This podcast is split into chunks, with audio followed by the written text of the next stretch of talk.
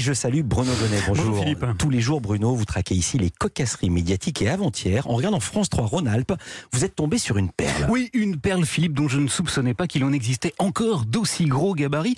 Je vous raconte. La scène s'est donc déroulée sur l'antenne régionale de France 3.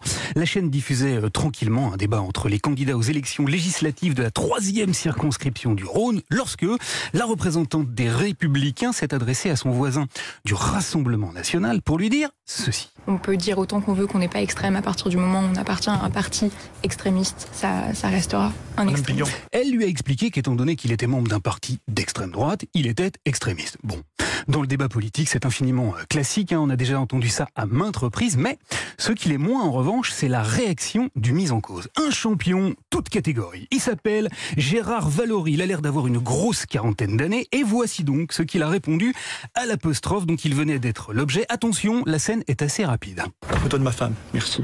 Il a sorti une petite photo de sa poche, une photo à l'ancienne, hein, imprimée sur du vrai papier euh, photo. Il l'a montré furtivement à la caméra et il a donc dit ça. Photo de ma femme, merci.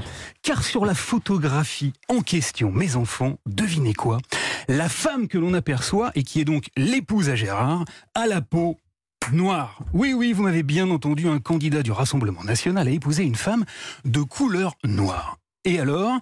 Bah alors normalement rien, un type blanc s'est marié avec une femme noire, point. Sauf que, dans l'esprit malin de notre camarade Gérard, avoir épousé une femme noire constitue un blanc-seing, un brevet de vertu, une sorte de preuve irréfutable qu'il ne peut pas défendre des idées extrémistes puisque sa femme est noire. Alors comme disait l'indispensable observateur de la vie politique qui était Coluche, Il faut les séparer. Cher Gérard, avoir épousé une femme à la peau noire n'est pas la démonstration de quoi que ce soit. Il y a des noirs qui ont des idées extrémistes, des noirs racistes, demandez un peu aux Tutsis et aux Hutus du Rwanda ce qu'ils en pensent, vous m'en direz des nouvelles, et il y a même des noirs complètement cons. Et puis vous savez Gérard, il y a aussi des blancs qui sont mariés avec des blanches et qui ne sont pas pour autant des partisans de politiques extrêmes. Bref, Gérard, la prochaine fois que vous serez invité sur un plateau de télé, inutile de vous dire tiens, tiens, tiens, attends un peu. C'est pas exclu qu'on me traite d'extrémiste. Je vais aller chercher une petite photo de ma femme dans l'album de famille, je vais la mettre dans ma poche et comme ça, au cas où, eh ben, je la montrerai à la télé. Non, Gérard, c'est inutile. Nadine Morano a du reste bien avant vous, allègrement tiré sur cette ficelle et mis la barre très haute, trop haute. Et là, me faire passer euh, pour quelqu'un, par exemple, qui euh, serait raciste, alors que j'ai des amis euh, qui sont justement arabes, et dont ma meilleure amie, qui est tchadienne, donc plus noire qu'une arabe, Bah oui, Gérard, le record a déjà été enregistré. Inutile donc d'amalgamer extrémisme et racisme dans un même élan pour tenter de dépasser euh, Nadine Morano.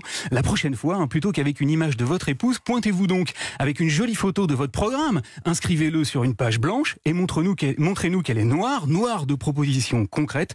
Ça nous changera des clichés. Merci beaucoup, Bruno Donnet. Je vous dis à demain. Nicolas